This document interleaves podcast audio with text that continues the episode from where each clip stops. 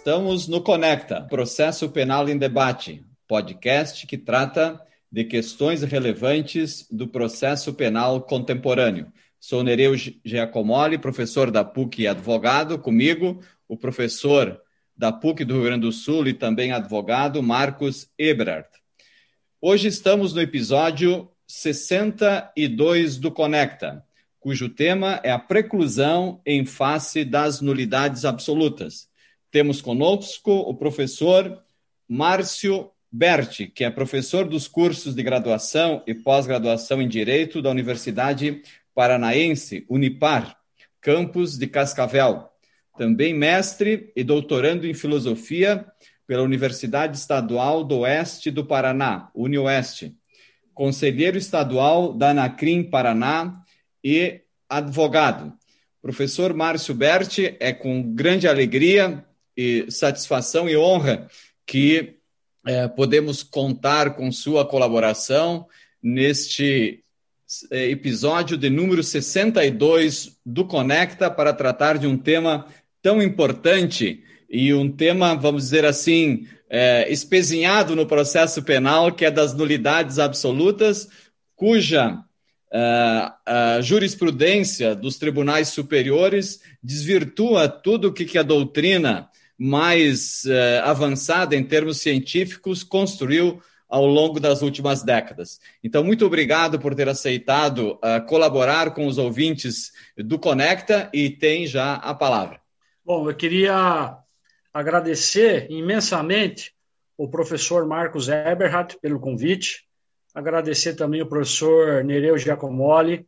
É uma satisfação muito grande poder participar do Conecta para tratar de um tema que para mim é muito caro, acho que para todos nós é um tema que é muito caro, é, de suma importância, e é uma satisfação enorme poder estar aqui com os amigos para falar sobre as nulidades, se é que a gente pode falar que ainda temos nulidade no processo penal, é, então, agradeço mais uma vez o convite, é uma satisfação muito grande.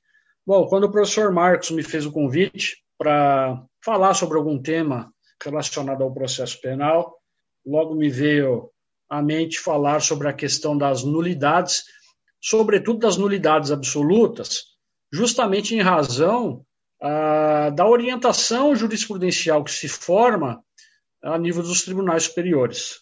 É, e eu acho que tudo isso passa justamente por conta de uma teoria geral do processo que foi feita né, muito mais para o processo civil do que para o processo penal e que faz com que, não raro, algumas, alguns princípios né, sejam, vamos dizer assim, importados do processo civil para o processo penal como se o objeto de cada uma destas disciplinas é, não fossem independentes e como se o direito processual penal não fosse é, efetivamente uma, um tema independente.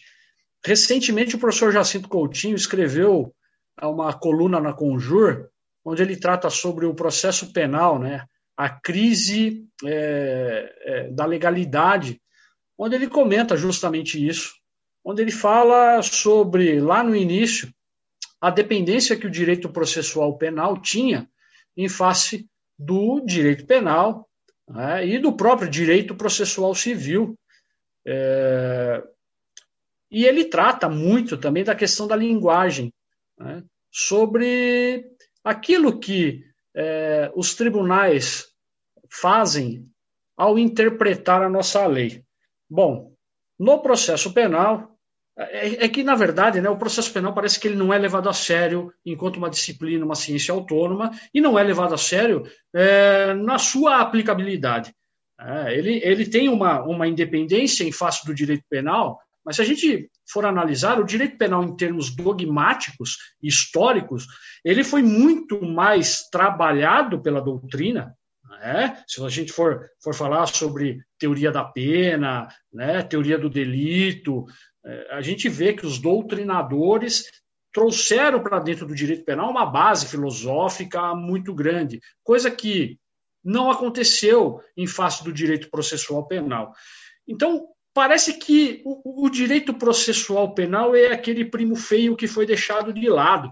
E ele não é levado a sério. Não é levado a sério por uma parte da doutrina e não é levado a sério pelos tribunais superiores, que não conseguem entender que o direito processual penal é um instrumento onde as garantias fundamentais são materializadas. A par de ser um instrumento de materialização do próprio direito penal, é dentro do processo penal que eu vou garantir ao acusado todos os seus direitos fundamentais. Dentre eles, o direito de ter reconhecida uma nulidade quando ocorre essa nulidade. Ocorre aqui. Nós trouxemos lá do processo civil para o processo penal o tal do princípio do prejuízo. Né? Tanto que está lá no 563 do Código de Processo Penal que não será declarada nulidade sem que haja prejuízo. Né? É, e isso é um grande problema, né? porque o acusado no processo penal, não raro, né? ele tem dois prejuízos. Ele tem o prejuízo de que ocorreu uma nulidade e ele tem o prejuízo de que ele tem que demonstrar que, em face dessa nulidade, ele sofreu um prejuízo. Né?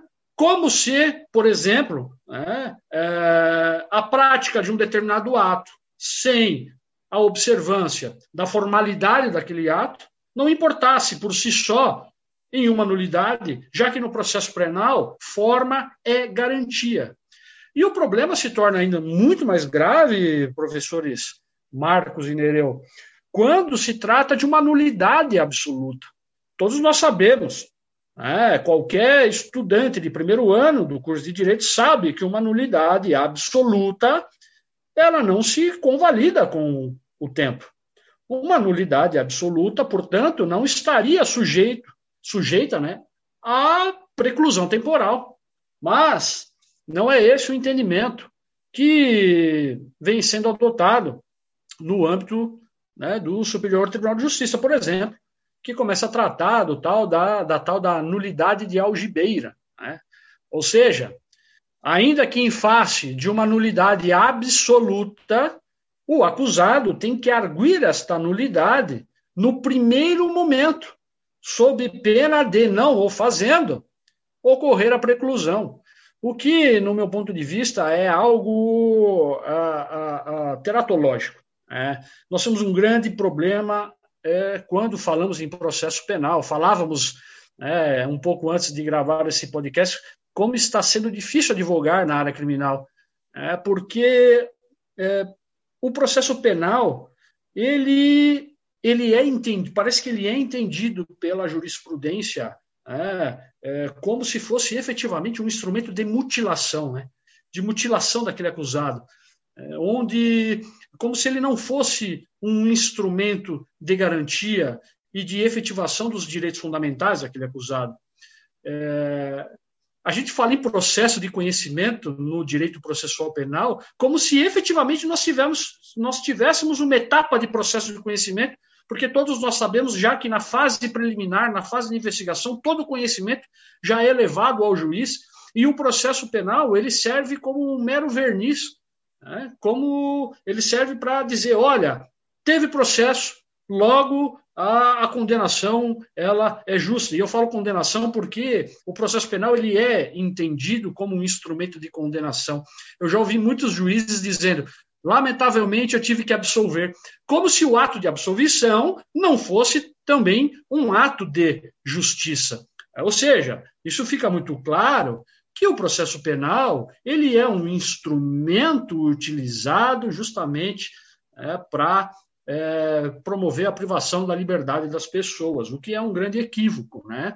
E isso demonstra muito é, é a mentalidade inquisitorial que predomina no âmbito dos tribunais brasileiros. Né? E, e, e, todos nós aqui sabemos, pela matriz do nosso código e pela história do nosso código, que ele é efetivamente um código que tem uma base é, inquisitorial e que é, é, é, é possibilita que os tribunais tomem esses tipos, de, esses tipos de decisão. Veja, nós temos uma Constituição que prevê um sistema acusatório e um código que tem uma base fascista, que é lá da época do Estado Novo Varguista, que tem uma base inquisitorial, e nós já estamos aí há 30 e poucos anos é, caminhando aí é, para 30 e poucos anos da nossa Constituição, e toda vez que nós temos um conflito entre a Constituição da República e o Código de Processo Penal, e eu levo esse conflito para o Judiciário, a tendência é que o Judiciário negue a Constituição e aplique o Código. Eles não fazem uma leitura constitucional do Código de Processo Penal, muito pelo contrário. E, em termos de nulidade, isso é muito perigoso. Né? É, eu peguei uma decisão do Tribunal de Justiça do Superior Tribunal de Justiça, né, para fazendo uma pesquisa sobre o tema, sobre a nulidade de algibeira, e foi um caso é, em que um advogado é, ele, ele compareceu aos autos, foi contratado e o processo já estava em grau recursal. Aí, quando esse advogado assume a defesa, ele argue uma nulidade absoluta e essa nulidade absoluta ela é negada justamente por conta né, dessa, desse, desse, do que eles chamam né, de nulidade de algibeira, porque ela não foi arguída é, logo no primeiro momento. Bom, ah, está se discutindo aí a criação de um novo Código de Processo Penal. Eu tenho minhas dúvidas se ele efetivamente virá né, é, com uma base acusatória e democrática. Acho que ao longo dos anos, nós tivemos algumas reformas pontuais do Código de Processo Penal, mas nós nunca tratamos com seriedade as questões das nulidades, sejam elas relativas ou absolutas, se é que a gente pode ainda fazer essa divisão né, de nulidade relativa e absoluta em se tratando né, de direito processual penal. Então, acho que a gente tem que fomentar essa discussão, esse debate no meio acadêmico, né? É, junto com as instituições de BCCRIM, o IBADPP, o próprio Conecta, para que a gente consiga algum avanço nessa temática. Com certeza, professor Márcio Berti, é uma satisfação enorme te ter aqui no Conecta Podcast, Processo Penal em Debate, trabalhando esse tema das nulidades, que certamente é o tema mais caro, é, principalmente para a advocacia nos dias de hoje.